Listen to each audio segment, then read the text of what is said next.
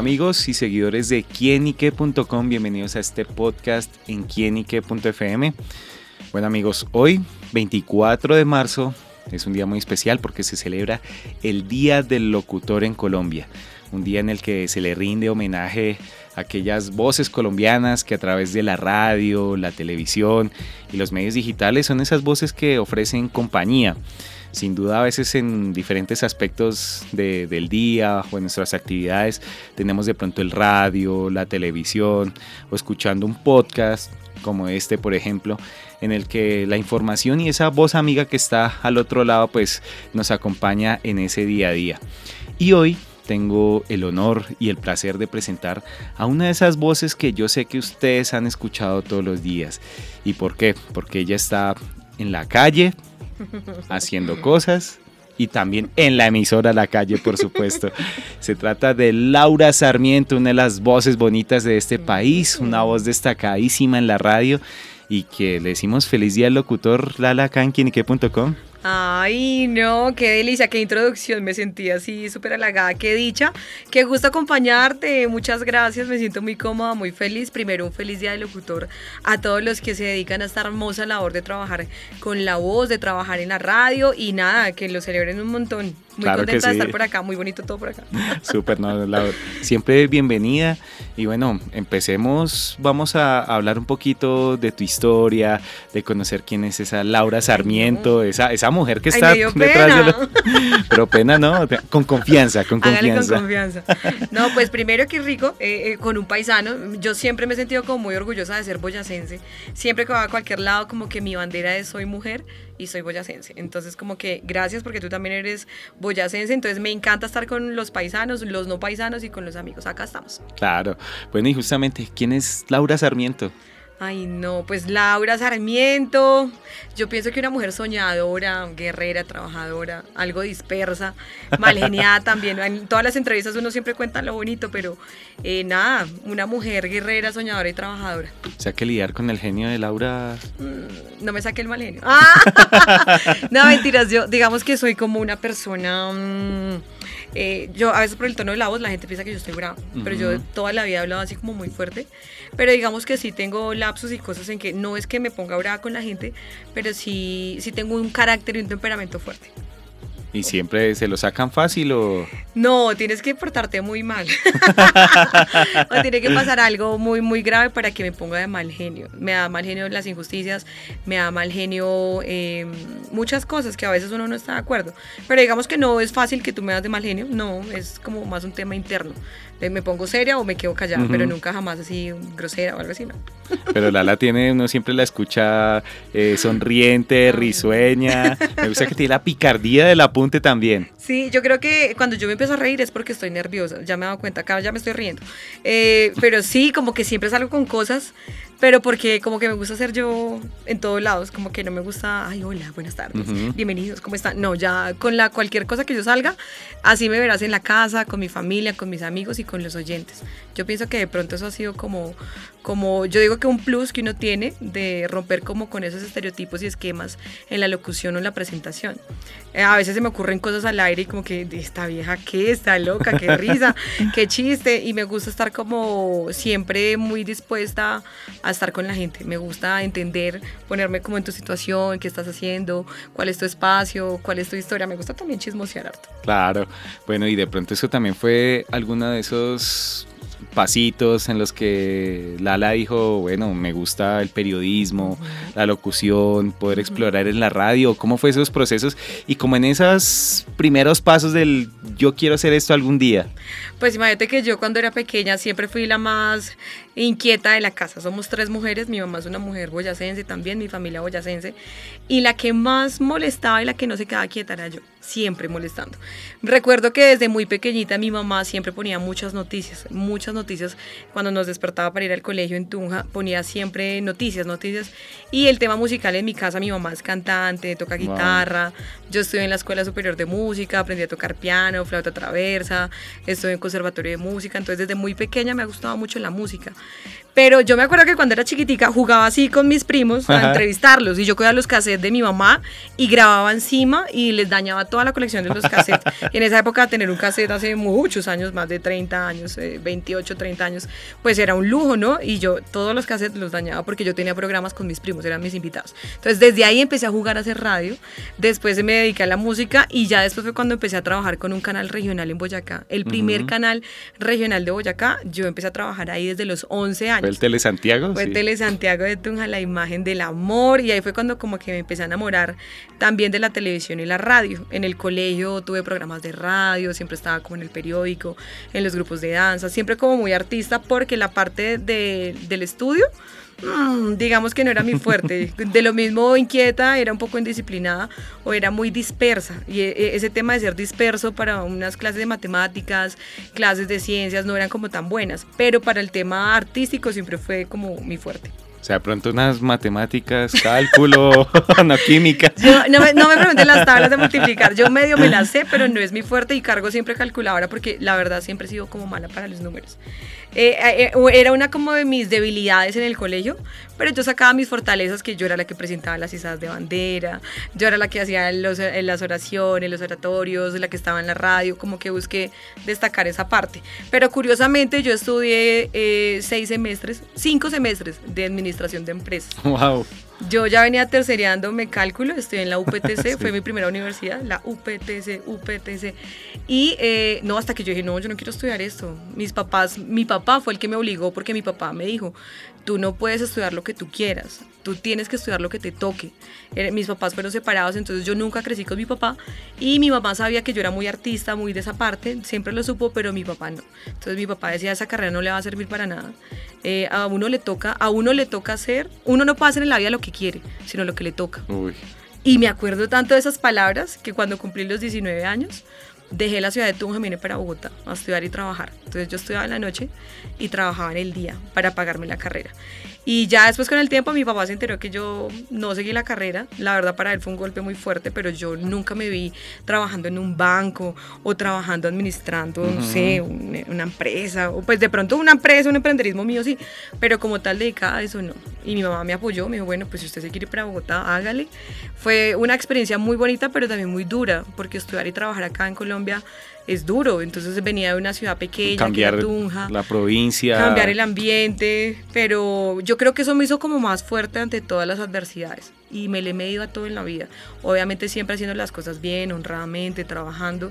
Eh, muy luchadora, ¿sabes? Eso fue como muy luchado. No fue llegar como el golpe y todo esa, llegar aquí a Bogotá, empezar a estudiar, y trabajar y bueno, ¿cómo fue también llevando ese proceso? Eh, no, pues eso fue fue difícil eh, cuando, cuando yo me, yo acuerdo que cuando, o sea, yo me acuerdo que en Boyacá yo trabajé en radio, eh, hice en los otros canales, en Tele Santiago de Tunja, en el canal, presenté noticias, presenté magazines, estaba en la emisora de la UPTC, en los programas de la UPTC. Estando estudiando esa carrera, yo seguía buscando la comunicación social y periodismo. Cuando me vine para Bogotá, eh, no pude trabajar en eso, o sea, no, fue como difícil arrancar y resulté vendiendo café. Yo vendía café en la zona industrial en una empresa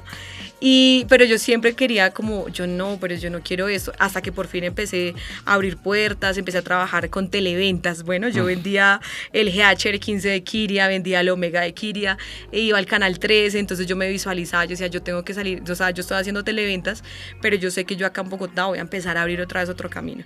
Y ya después como que poco a poco se empezaron a dar las cosas, luego hice reportería en City, luego empecé a hacer eh, más comerciales, más cosas, y finalmente mm, como que todo se fue dando. Fue, fue chévere, pero fue muy luchado. Fueron de levantarme a las 3, 3 y media de la mañana, de acostarme a las 11, 12 de la noche, porque claro, yo estudiaba de 6 de la noche a 10 de la noche. Wow, siempre. En la Impavo, es una universidad que pues económicamente estaba ante mis facilidades, porque pues yo me pagaba la carrera y eh, podía trabajar y estudiar al mismo tiempo. Fue una jornada muy difícil, pero pues valió todo la pena, o sea, valió, valió un montón la pena. Claro, y de pronto, ¿qué, ha hecho tu papá? De pronto al ver que has materializado un sueño, que sales en radio, en televisión, que has ido construyendo ese camino. Pues eso ha sido como, yo siento que en el fondo, cuando él me dijo esas palabras, fue como un reto para mí demostrarle a él que yo sí podía. Aparte que como que fue un padre ausente, pues yo no, no me da pena decirlo, mi mamá fue una mamá soltera y pues ella me enseñó a eso, a que una mujer no tiene que esperar lo que los otros digan. O sea, si tu esposo, tu novio, tu jefe, tus hermanos, tus compañeros, o si un hombre te dice no puedes, tú sí puedes. Entonces creo que desde chiquita me quedó ese chip y creo que hoy en día él se siente muy orgulloso y curiosamente otras de mis hermanas también estudiaron comunicación social.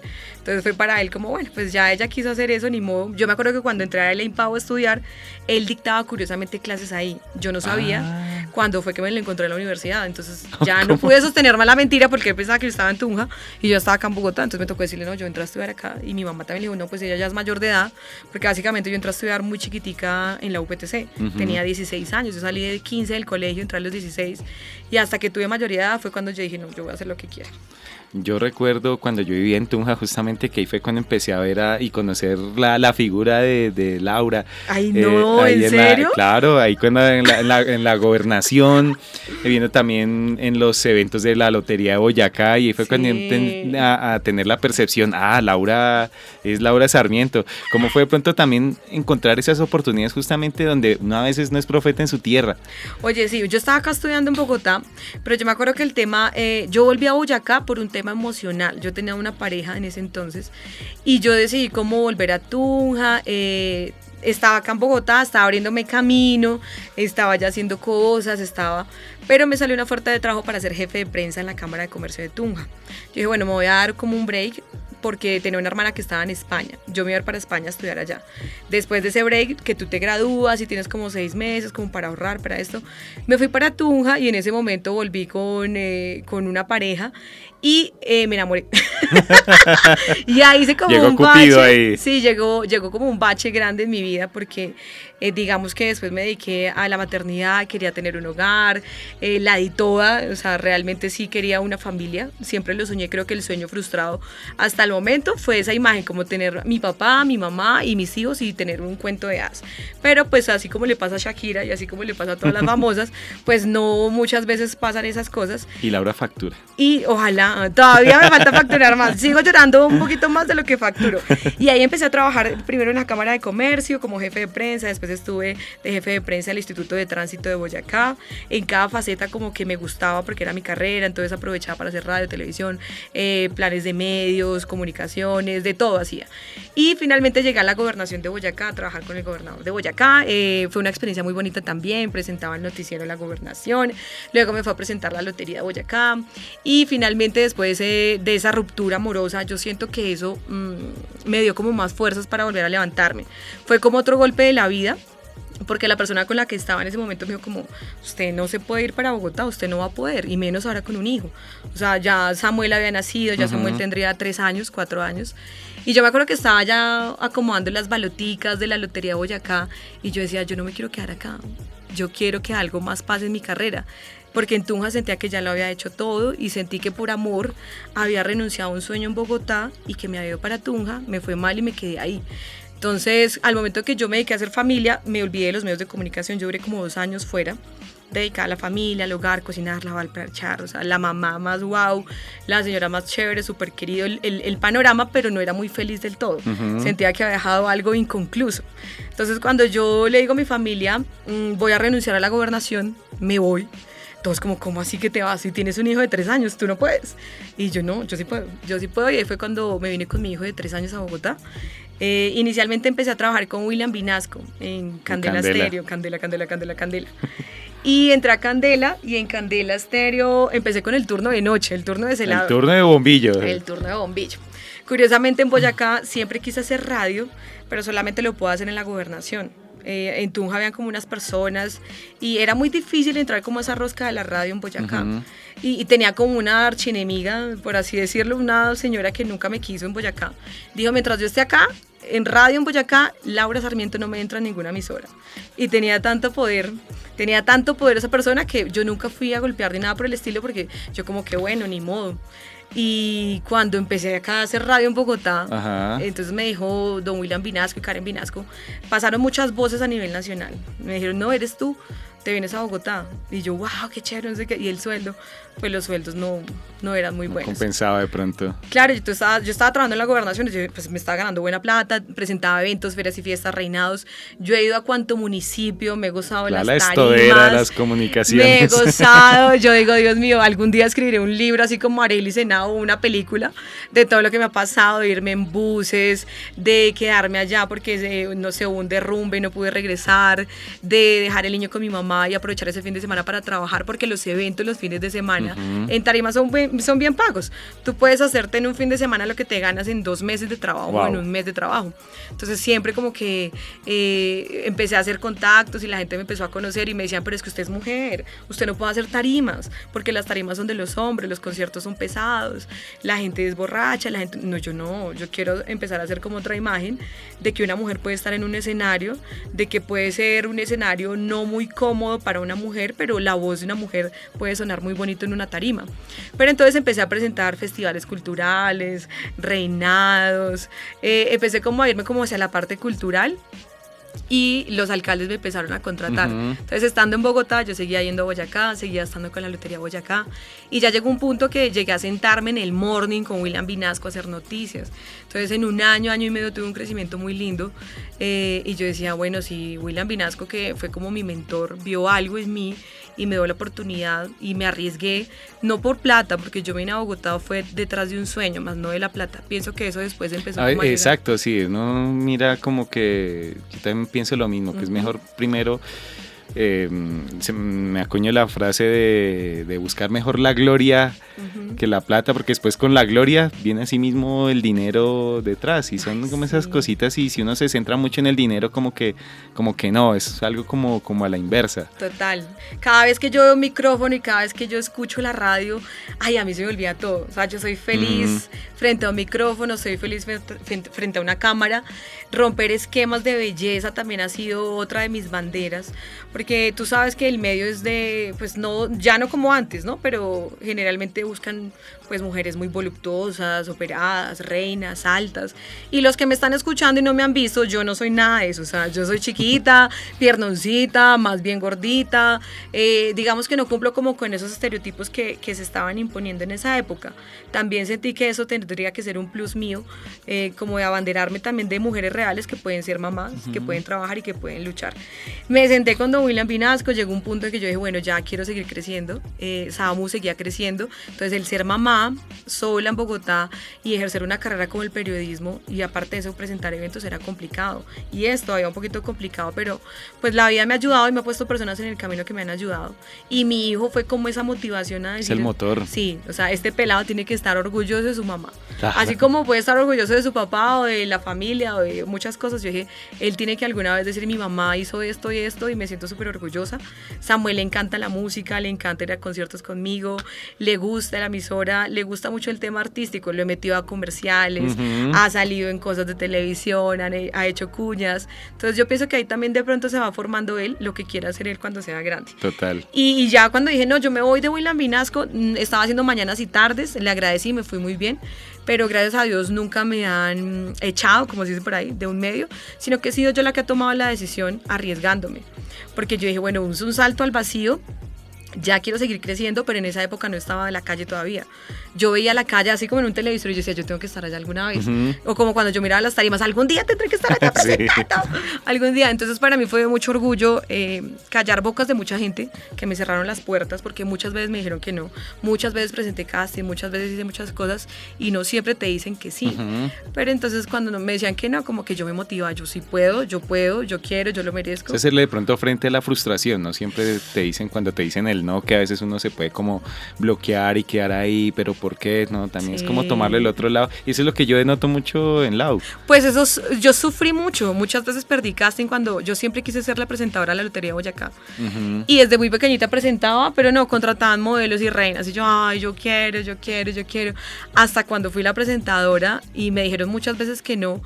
y fui la mejor presentadora que tuvo la Lotería Boyacá y pues no es así para sacar pecho, pero yo decía, bueno, lo logré, pero fueron muchos nos, fueron muchas veces que, que a veces como que tú dices, ay, ¿será que sí esa es la carrera? Y muchas veces de pronto me arrepentí, pero seguía levantándome cada vez más. Después llegué a, a la calle yo me acuerdo que estaba en vacaciones, me dio un descanso, estaba en Paipa con una hermana que vive en Paipa, que es docente, que también ha sido mi hermana y mi mamá, los motores. Y cada vez que yo veo a mi mamá, yo digo, si ella pudo con tres y ya nos sacó adelante, eh, y mi mamá siempre me enseñó a levantarme, y todavía yo hablo con ella y bueno, no sé qué, y para adelante. Ella ha sido como la mujer que siempre ha estado ahí a mi lado. Y yo vi la calle y yo, yo quiero estar allá presentando, yo quiero estar algún día allá en Caracol, yo quiero empezar a hacer cosas, no sé qué, ta, ta presenté las pruebas y habían muchas más mujeres, lo mismo de siempre, que se presentaron. Y yo por dentro decía, ay no, yo qué voy a quedar así, yo no, yo voy a quedar. Y yo voy para allá con toda y es el momento que llevo dos años, he tenido un crecimiento bonito, pero ha sido duro también. Ha sido procesos de, de tener que, que, escalonar, ¿no? Porque en este tema de la radio y la televisión tienes dos opciones, una forma fácil o la forma difícil. Entonces yo escogí, o la vida me, me dejó a mí la, la, parte difícil, pero la que te trae como más recompensas y más aprendizajes. Y sin duda ese crecimiento en la calle también eh, te ha traído más reconocimiento, mm. tienes una mayor exposición también como profesional y cómo es vivirlo justamente estando ya pues, en una importante emisora y una empresa tan grande como lo es Caracol Televisión mm. y al tener unos compañeros también de, de nivel y que asimismo también reconocen tu trabajo porque lo, lo, he visto, te he investigado.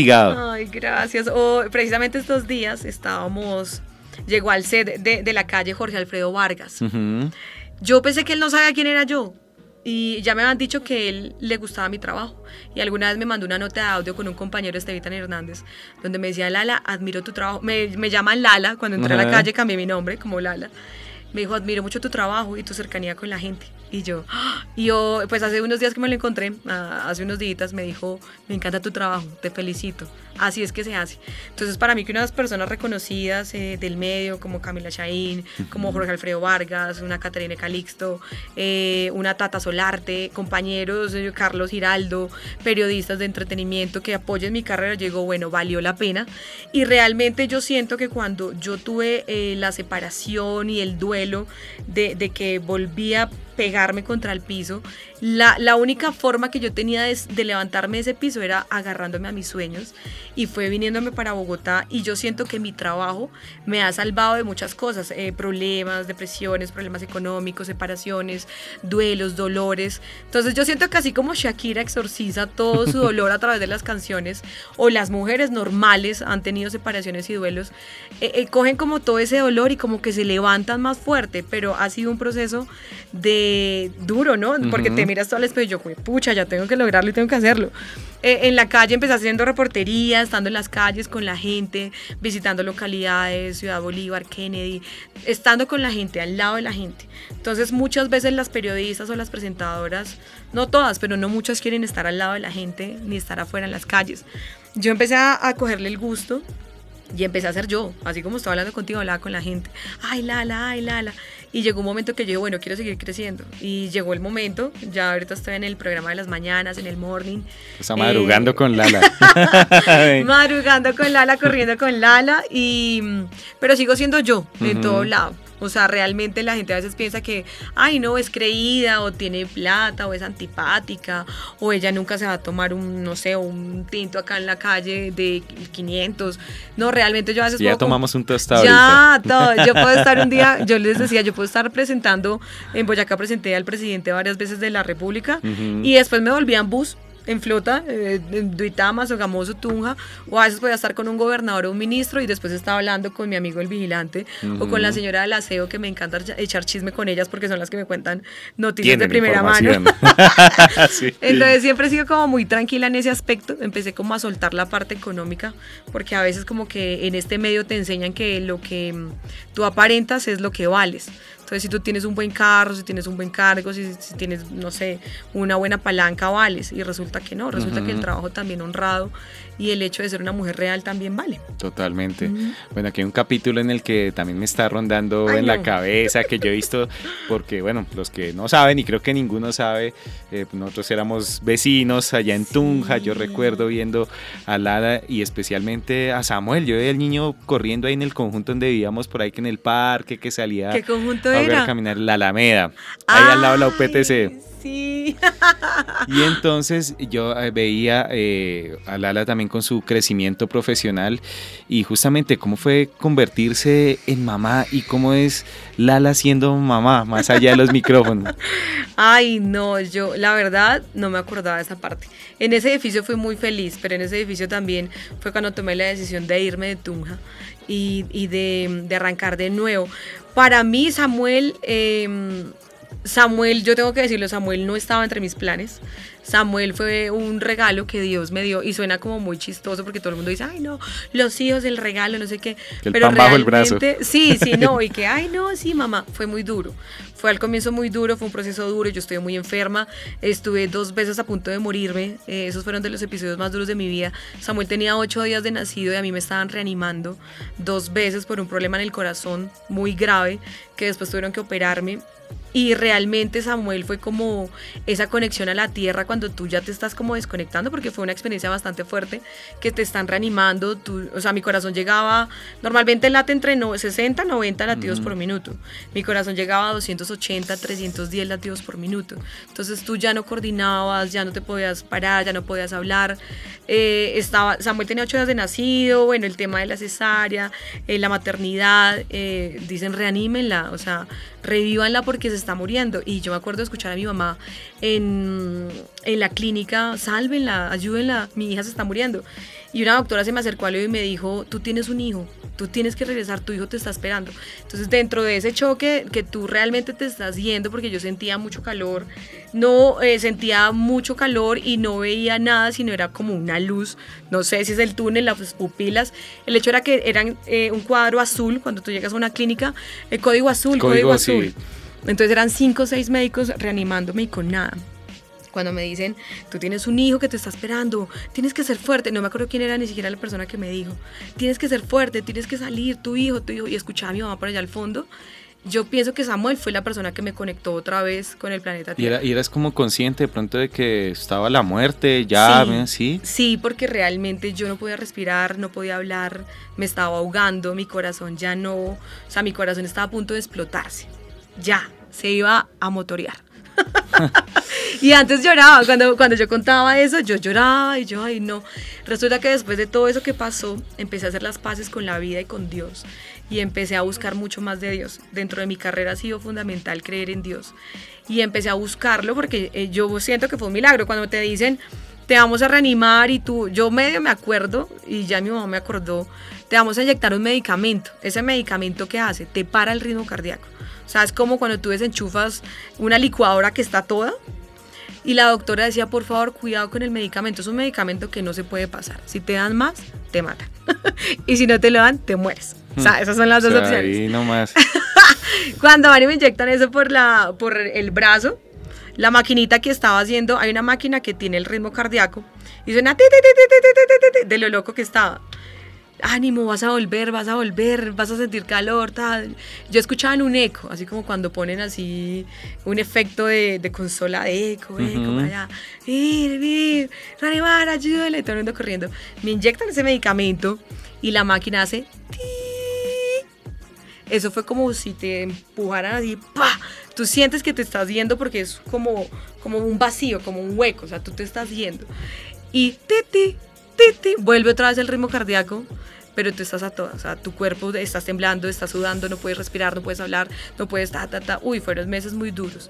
Y Me impresiona es el hecho de estar consciente en estar esos consciente en ese momentos. momento. Sí, yo me estaba yendo, pero yo me acuerdo que la doctora me dijo, Samuel, tu hijo te necesita, Samuel te necesita. Y yo escuchaba a mi mamá llorando afuera. Entonces pienso que mi mamá, el amor de mi mamá y el de mi hijo fueron como lo que me trajo a la vida. Y solo le pedí a Dios mentalmente que me sacara de eso.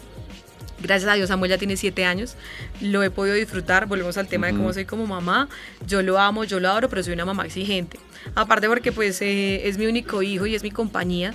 No, digamos que, que, uno tampoco tiene que idealizar a los hijos ni hacer su vida por los hijos. Obviamente son una compañía y en cualquier momento se van. Pero yo siento que como mamá me va muy bien, soy más lineal y exigente con él porque también es muy consentido y es hacer lo que quiera. También ha sufrido procesos duros de la separación, del duelo, de, de, cosas, pero digamos que Samuel es una persona como yo. Llega, habla, saluda, no es tímido, le gusta. O sea, pienso que como me ha visto a mí, es muy parecido y yo lo El amo. ejemplo, sí. Sí, no, ese chinito tú lo ves y te cae bien porque el pelado es chévere. O sea, no es un niño antipático, no es un niño, no, es un niño también que le ha enseñado a guerrear, es un niño que le ha enseñado que cuando es no es no y cuando es sí, sí. Le ha enseñado cuando hay que hacer sacrificios, eh, le he enseñado a, a que tiene que luchar, que si quiere hacer algo, mi amor, tienes que ganártelo.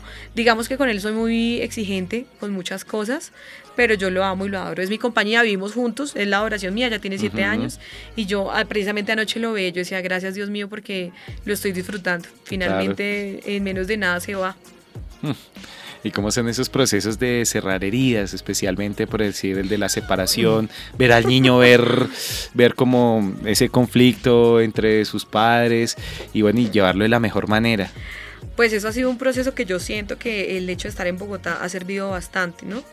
Eh, pues han sido duelos complicados. Mira que ahí es cuando yo le pido mucho a Dios para, para, tomar buenas decisiones y para proteger a mi hijo. Fue un proceso duro, de mucho dolor, de llanto, depresión, de todo, pero finalmente ya vamos adelante, ya vamos en un proceso que va soltando.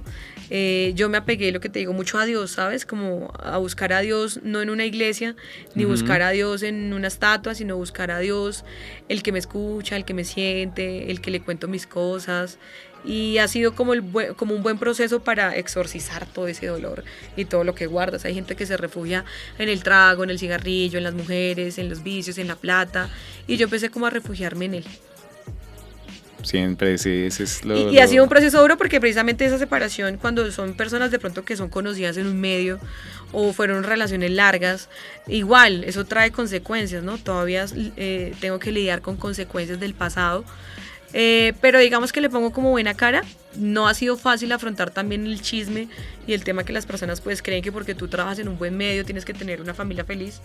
Pero cosas como le pasan a la gente famosa, como que uno dice, bueno, si a ellos les pasa, a mí también. Uh -huh. Y todo va a tener que pasar y estoy como dedicada a soltar como ese duelo. Todavía, digamos que todavía duele un poquito, pero ya no como tanto, como antes. ya no tanto. ¿Y por un príncipe azul o todavía no? ¿Qué, ¿Qué, hay por ahí? No, sabes que no. Mi mamá y toda mi familia y todo Caracol Televisión y la gente de la calle. La vez pasada decían que iban a hacer maratón para conseguirme novio o esposo. Pero yo numeral. Sí, sí numeral, eh, esposo, esposo para Lala. Pero yo la verdad siento que primero uno tiene que reforzar el amor propio. Uh -huh. El amor propio que uno lo pierde por tener apegos o amores o por centrar su atención en otras personas. Entonces eso fue una aterrizada grande porque la gente se va, tu familia se va, eh, tu pareja se puede ir, tus hijos se pueden ir, pero si tú tienes un buen amor propio, yo siento que puedes estar contenta o contento con lo que tú tienes. Además, el tema de volver a confiar en alguien no es fácil, el tema uh -huh. de volver a entregar el corazón. Y yo soy una mujer muy apasionada, o sea, soy supremamente apasionada. Todo le meto corazón. Yo lloro viendo una mariposita caerse, o yo lloro viendo un perrito en la calle, o cuando me enamoro, me enamoro hasta más no poder. O sea, se me olvida todo. Entonces yo, uy, no, vamos a ponerle freno de mano. sí. Vamos, vamos, a calmarnos. A calma, vamos a calmarlo, vamos a calmarlo porque yo me pierdo y realmente no estoy en una búsqueda, pero sí, yo digo que sí. Llega a aparecer alguien en el camino, tiene que ser primero una, una ayuda idónea para mi vida en todo el aspecto espiritual, sentimental, emocional, eh, físico, en todo. Y digamos que estoy tranquilita, dedicada más bien a, a mi hijo y a mí, no más. Me gusta el, también una palabra clave que escuché y que también la repetiste mucho, es el amor propio. Laura uh -huh. tiene ese amor propio y eso también lo, lo, reflejas en el trabajo, en tu forma de ser, en esa forma de, valga la redundancia, de formar uh -huh. a Samuel en la personita que está en su, en su pleno desarrollo y justamente hacia el amor propio ¿Cómo es el amor que le sientes más allá a lo que le expresas en tu trabajo, a tus oyentes y esas satisfacciones mismas que la radio te ha dado? Ay, yo, yo los amo un montón. Además que cuando tú cuentas tu, tu historia y tus cosas, empiezan a aparecer mujeres en el camino que me dicen, a mí también me pasó lo mismo, ay, yo me siento identificada contigo, ay, eres súper berraca, súper... Y yo digo, gracias, pero detrás de esa mujer fuerte y berraca estuvo una mujer que lloró como nunca y una mujer que tuvo que enfrentar sus propios miedos y dificultades para levantarse y mirarse al espejo y decir yo lo merezco y yo lo valgo y yo lo voy a lograr. Y creo que eso es lo que busco como darle también a los oyentes. Muchas veces tú llegas y hay oyentes que están mal, o oyentes que con una palabra o con un abrazo, con una caricia de buenos días, acá estamos, o sea, como entregarles un poquito de ese amor a través de la radio, de escucharlos. Eh, hemos venido haciendo proyectos también de labores sociales, he querido como hacer muchas cosas que para este año quiero como empezar a hacer con mujeres madres cabeza de familia, como con muchos niños. Y realmente ha sido lindo porque la gente me copia, o sea, la gente me copia. Alguien me decía, es que usted cuando hace reportería, nadie le dice que no. O sea, usted se le un taxista, le dicen que sí. Va a un supermercado, le dicen que sí. La señora de acá al lado, el abrazo y la consciente le dan tinto. A la llega Uli. Ah, Uli, ¿qué haces? Entonces, como que yo siento que ese es el amor que yo le puedo expresar a los oyentes. Más allá de ser una mujer con los senos grandes, la cola grande, la nariz respingada, ya ese tema del periodismo y la comunicación social y las locutoras, yo creo que ese tema está mandado a recoger.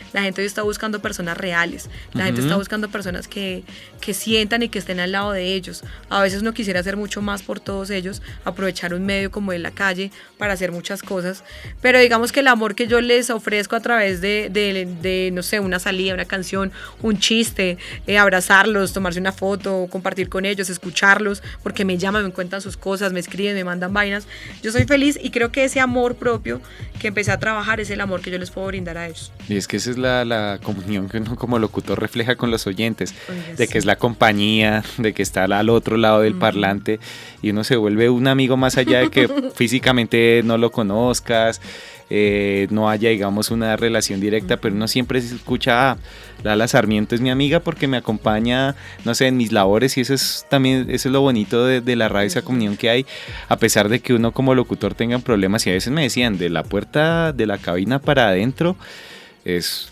tienes que dejar los problemas allá afuera y es justamente ese proceso de pronto de tratar de ser feliz cuando tú la estás pasando mal, ¿no? Frente, frente al micrófono. Uy, han habido momentos en que he tenido que subir a tarima frente a muchos espectadores y a cinco minutos antes estaba muy mal llorando.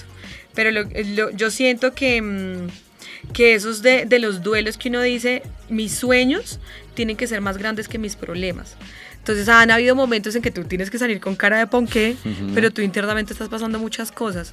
Pero yo siento que eso también es como la magia de mm, de amor por lo que haces. Yo siento que si yo trabajara en otra cosa, sería la mujer más infeliz del planeta Tierra. Si yo me hubiera dedicado a una carrera que no era la mía, de, yo digo, de pronto tendría plata, empresas, cosas, no sé, no sé cómo hubiera sido mi vida, pero siento que no hubiera sido feliz del todo. Siento que puedo ser feliz con lo que tengo. Sí soy una mujer ambiciosa, pero ambiciosa de hacer las cosas paso a paso. Pero digamos que acá es como, como el payasito, tú tienes que estar feliz, así por dentro a veces estés muy triste, pero finalmente pues eso es lo que, lo que estos micrófonos hacen, ¿no? Como que te sacan un poquito de la realidad y, y te, te, te, hacen ser feliz, yo soy feliz, ya. Y hablo como una cotorra, vea todo lo que he hecho. ¿Cuál es esa mayor satisfacción que tu trabajo te ha dado? Ay, han sido varias cosas yo siento que a veces la gente quiere ser locutor o presentador para ser famosos, ¿no? O famosas, facturar y tener plata. De pronto en algún momento lo pensé así. Yo creo que la satisfacción de, del día a día, mira, hace poquito hicimos una campaña o ayudamos a un niño con cáncer que realmente lo estaba necesitando. Y como el tema de servirle a la gente ha sido lindo, el tema de que la gente necesite de tu ayuda y tú lo hagas o el tema de apoyar a alguien y que tú puedas ayudar a alguien a hacer su sueño realidad. Eso ha sido muy satisfactorio. Yo pienso que lo que tú dices, las demás cosas llegan como por añadidura. Lo más satisfactorio es que amo lo que hago, así me toca madrugar, pero yo amo lo que hago y así me toca hacer de todo. Y yo siento que es como el haberlo logrado, ¿no? El decir, bueno, eh, lo pude hacer, lo estoy logrando, quiero seguir creciendo, quiero seguir haciendo muchas más cosas, pero todo tiene un tiempo y es el tiempo de Dios. No es en el tiempo que tú quieras, no es en el tiempo ni con las personas que tú quieras, sino es en el momento que Dios eh, tiene las cosas para ti. Siempre le pido mucho a Dios que ponga las personas en mi camino. Entonces, eh, a veces yo no busco las cosas, sino que a veces se presentan. Y es bonito porque la vida, la vida cuando tú empiezas a vibrar como más altico, eh, gente linda llega a tu vida. Claro. Y se empiezan a dar las cosas. Y hacia los sueños, Lala, ¿en qué sueñas como profesional, como mujer, como mamá? Ay, no, es que son tantos sueños. Bien soñar así el Lala. No, o sea, imagínate la cantidad de sueños que yo tengo, pues profesionalmente, si quisiera como eh, llegar a ser directora de una emisora y un canal así como veo, yo siento que a veces uno tiene que tener ejemplos de mujeres y, y creo que dentro de mi entorno donde yo estoy eh, veo muchas cosas y yo digo, chévere llegar a ser una directora, chévere de pronto llegar a de pronto algún escenario nacional o internacional en algún momento.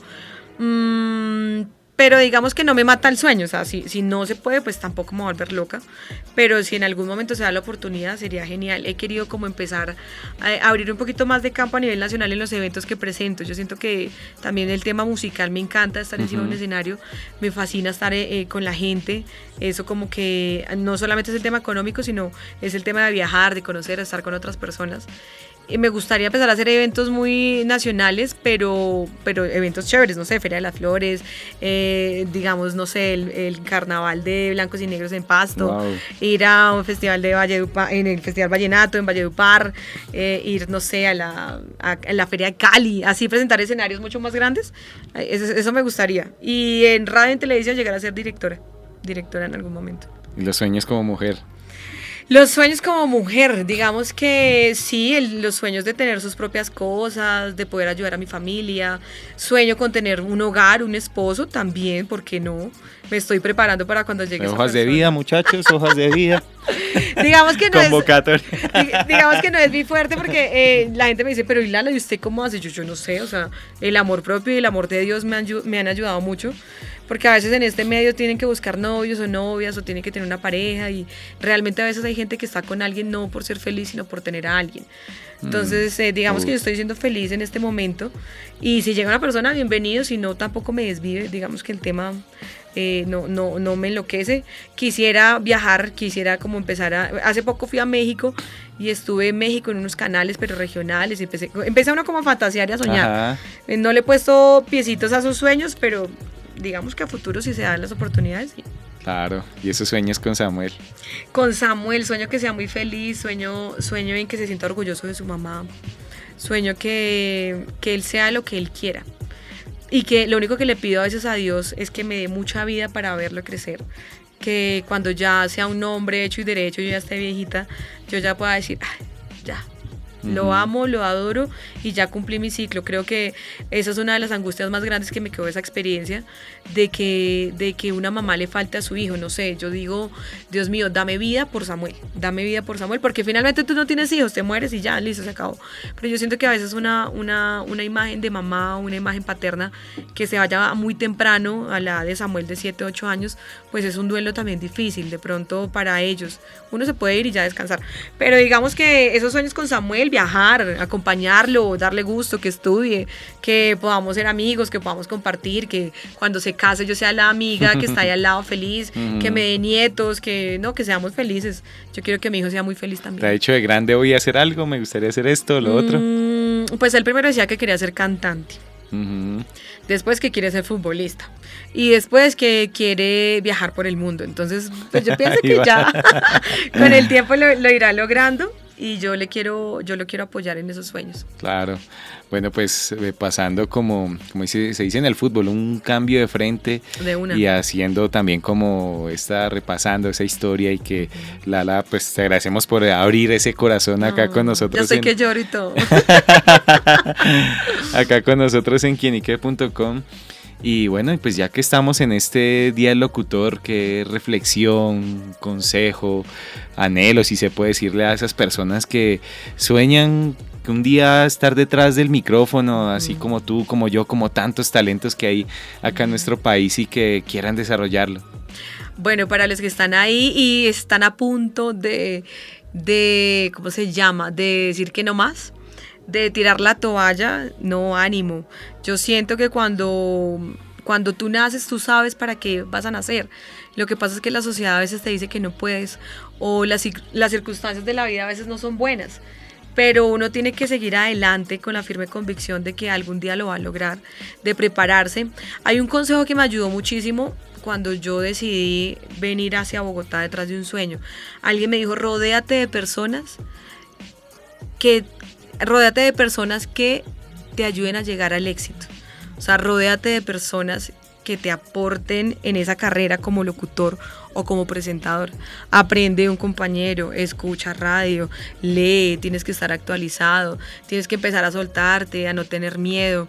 A veces como locutores o presentadores o como periodistas creemos que solamente encajamos en una sola cosa. O sea, tú solamente haces radio y ya. No, hoy en día todo es versátil. Tú puedes hacer radio, puedes hacer televisión, puedes hacer medios digitales, puedes eh, utilizar tus redes sociales para hacer una cantidad de cosas, puedes editar, puedes... Eh, hoy en día no hay excusas para que para que uno no sea lo que uno quiere hacer.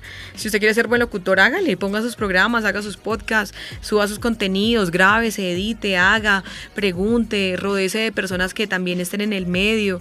Yo siento que a veces le falta a uno como ser astuto, astuto para buscar las oportunidades o a veces están ahí al lado y uno no las, no las aprovecha.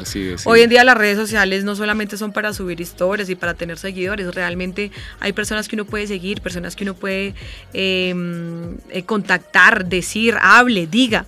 Eh, no solamente yo digo, mira, o sea, yo hago de todo y lo que lo hago, lo hago con mucho amor y me arriesgo a hacerlo. Cuando me dicen, no, pero ¿será que si yo no importa? Vamos, hágale. ¿Será que no, hágale de una, sin miedo? Vaya, vaya más adelante de lo que las expectativas eh, en este momento tengan. Porque hay muchos estudiantes que de pronto dicen, no, pero yo no puedo, no, pero no, es que las cosas no son fáciles. Es de seguir golpeando y de seguir haciendo, de contactar, de decir, oiga, yo quiero trabajar en tal parte, oiga, yo quiero hacer tal cosa, oiga, yo soy bueno para tal otra, eh, oigan, yo quiero aprender tal cosa. O a veces ni siquiera coges en YouTube, buscas por internet, te inscribes, haces eh, cosas virtuales.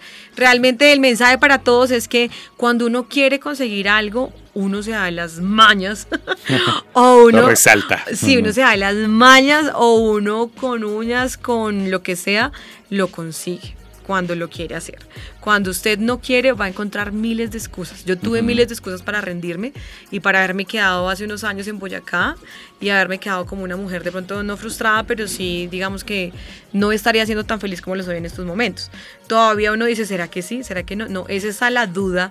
La duda no te deja avanzar. Entonces, para adelante, que los micrófonos no solamente sean para entrevistar gente famosa, ni sean solamente para que tú te vuelvas famoso, para tener audiencias, seguidores, sino que realmente hoy en día el tema de, de ayudar a la gente. Servicio.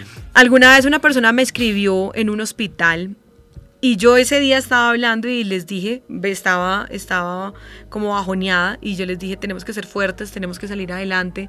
Si usted está enfermo, tiene que, eh, no sé, decir con sus palabras que se va a mejorar, piense en su familia, empezar como un consejo. Y alguien me escribió como a los ocho días, Lalita, yo estaba muy mal en una clínica y te escuché.